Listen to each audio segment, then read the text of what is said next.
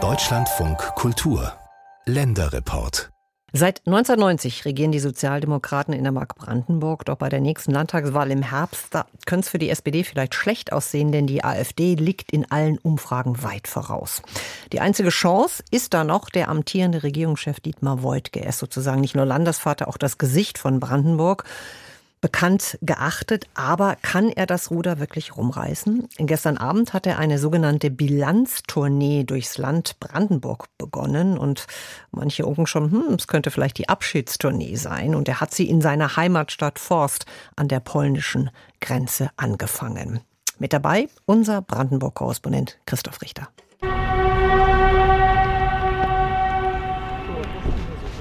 Noch bevor die sogenannte Bilanztour in Forst im äußersten Südosten Brandenburgs direkt an der polnischen Grenze gelegen beginnen konnte, noch bevor Brandenburgs SPD-Ministerpräsident Dietmar Woidke erschien, waren protestierende Landwirte mit ihren frisch gewaschenen, riesigen Traktoren schon da.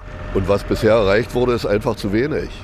Unsere wirklichen Probleme werden nicht gesehen. Volker Naschke hat in Schenkendöbern im Landkreis Spree-Neiße einen Rinderbetrieb und ist am Ende seiner Geduld, wie er sagt.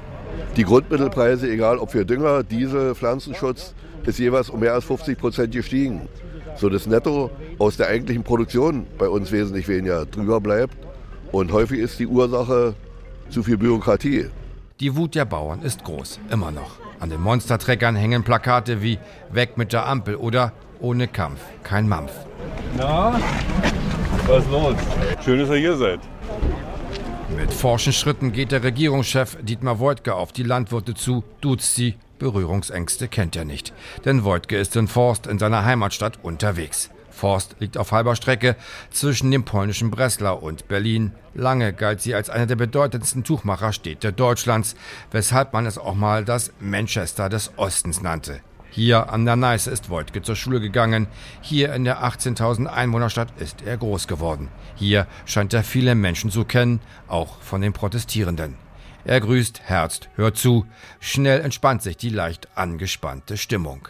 Wir werden in sechs Wochen uns mit dem Bauernverband wieder zusammensetzen. Da werden wir über die Fragen Bürokratieabbau reden. Teilweise sind die Sachen muss ich ganz ehrlich sagen, auch für mich ein bisschen überraschend. Und was die Bundesebene betrifft, würde ich mir einfach wünschen, dass man sich einfach mal zusammen an den Tisch setzt, sagt, das ist die eine Position, das ist die andere und gemeinsam finden wir dann auch eine Lösung, so wie wir es in Brandenburg gemacht haben. Und ich glaube, da kann vielleicht auch die Bundesebene ein bisschen was von lernen. Hallo, Mensch. Hallo. Voigt gespielt den Heimvorteil aus. Hier nennen ihn viele nur Diddy, sein alter Spitzname noch aus Jugendzeiten. Und der promovierte Agrarökonom sichert den Bauern seine Unterstützung zu. Er verkündet stolz, dass am Dienstag schon das Brandenburger Kabinett Maßnahmen zur Entlastung der Agrarbranche beschlossen hat, um zu zeigen, er ist einer von ihnen, der Kumpeltyp von nebenan. Wir werden die Ausgleichszulage über 2025 verlängern, 25 Millionen pro Jahr, ganz frisch beschlossen, gerade vor drei Stunden. Nur wenige Minuten später steht Brandenburgs Regierungschef Dietmar Woidke in einem Veranstaltungssaal des Forster Kompetenzzentrums, ein weißglänzender Gründerzeitbau. Auch hier vor etwa 120 Menschen versucht Brandenburgs Regierungschef Woidke mit Gelassenheit und Bürgernähe zu punkten und zeigt sich als Kümmerer, als derjenige, der die Menschen und die Seelenlage der Ostdeutschen und die Geschichten drumherum bestens kennt. Was viel zu wenig auch betont wird in den öffentlichen Diskussionen über Ost-West, ist, dass ein Großteil der Menschen, auch viele hier im Saal, einen, zwei, manchmal sogar drei neue Berufe lernen mussten, um überhaupt in dieser neuen Zeit anzukommen. Und wenn Sie sich vorstellen, 12.000 Menschen, die in Textilfabriken hier in Forst gearbeitet haben. 12.000, überwiegend Frauen übrigens die danach dann umgeschult wurden, Qualifizierungsmaßnahmen, die sich dann durchgebissen haben und manchmal Jahre gebraucht haben, um wieder Fuß zu fassen. Und ich glaube, da kann man gar nicht oft genug Danke sagen für das, was diese Menschen geleistet haben in dieser Zeit. Landesvater Woidke will den Menschen einen Appell mitgeben, seid weltoffen. Denn ohne Weltoffenheit werde es nichts mit dem Aufschwung. Brandenburgs Wirtschaft hat zuletzt im bundesweiten Vergleich am stärksten zugelegt. Darauf ist Voigt stolz, auch wenn das viel mit der Tesla-Ansiedlung im brandenburgischen Grünheide und wenig mit der Landespolitik zu tun hat. Nach Angaben des Amts für Statistik Berlin-Brandenburg lag das Wirtschaftswachstum im ersten Halbjahr 2023 bei 6 Prozent.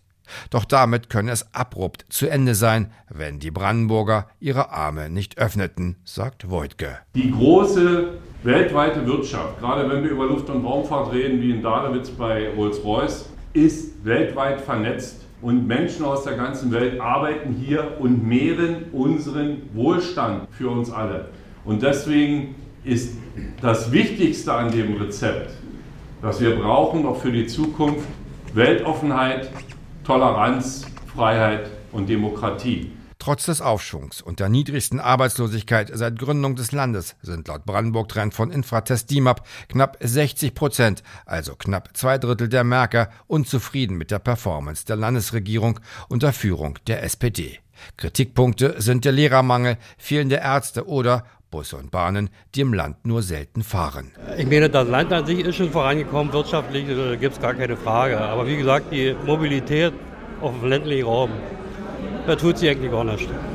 Ohne Auto, da käme er gar nicht weg, müsste er sich arbeitslos melden, sagt nach der Diskussionsveranstaltung ein Anfang 60-Jähriger, einer der Teilnehmer. In seiner Heimat war Voigtke bei der letzten Landtagswahl 2019 noch Spitzenreiter. Seinen Wahlkreis Spree-Neiße 1 holte er mit 36,2 Prozent direkt. Den Atem der AfD mit 32,4 Prozent konnte er aber schon spüren.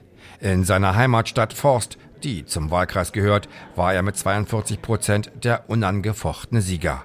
Doch ob er das wiederholen kann, das ist die große Frage. Anke Lorenz würde ihm noch eine Chance geben. Sie ist die Leiterin des SOS Kinderdorfs Lausitz. Ich finde, das, was jetzt angestupst wurde, das muss weitergeführt werden. Und das kann ich mir mit diesem Ministerpräsidenten noch mal weitere vier Jahre vorstellen. Wie realistisch ist das? Oh, ich hoffe sehr, ich hoffe sehr, bitte. Rund acht Monate vor der Landtagswahl rangiert die Partei von Ministerpräsident Dietmar Woidke hinter der AfD und der CDU. Derzeit liegt sie in den Umfragen mit 17 Prozent auf dem dritten Platz. Das sind fast 10 Prozent weniger als bei der letzten Landtagswahl. Damals kamen die Sozialdemokraten noch auf 26,2 Prozent. Davon ist man weit entfernt. Damit die Bilanztour nicht zur Abschiedstournee des Ministerpräsidenten wird, setzt man weniger auf Inhalte, sondern mehr auf das Gesicht von Voigtke.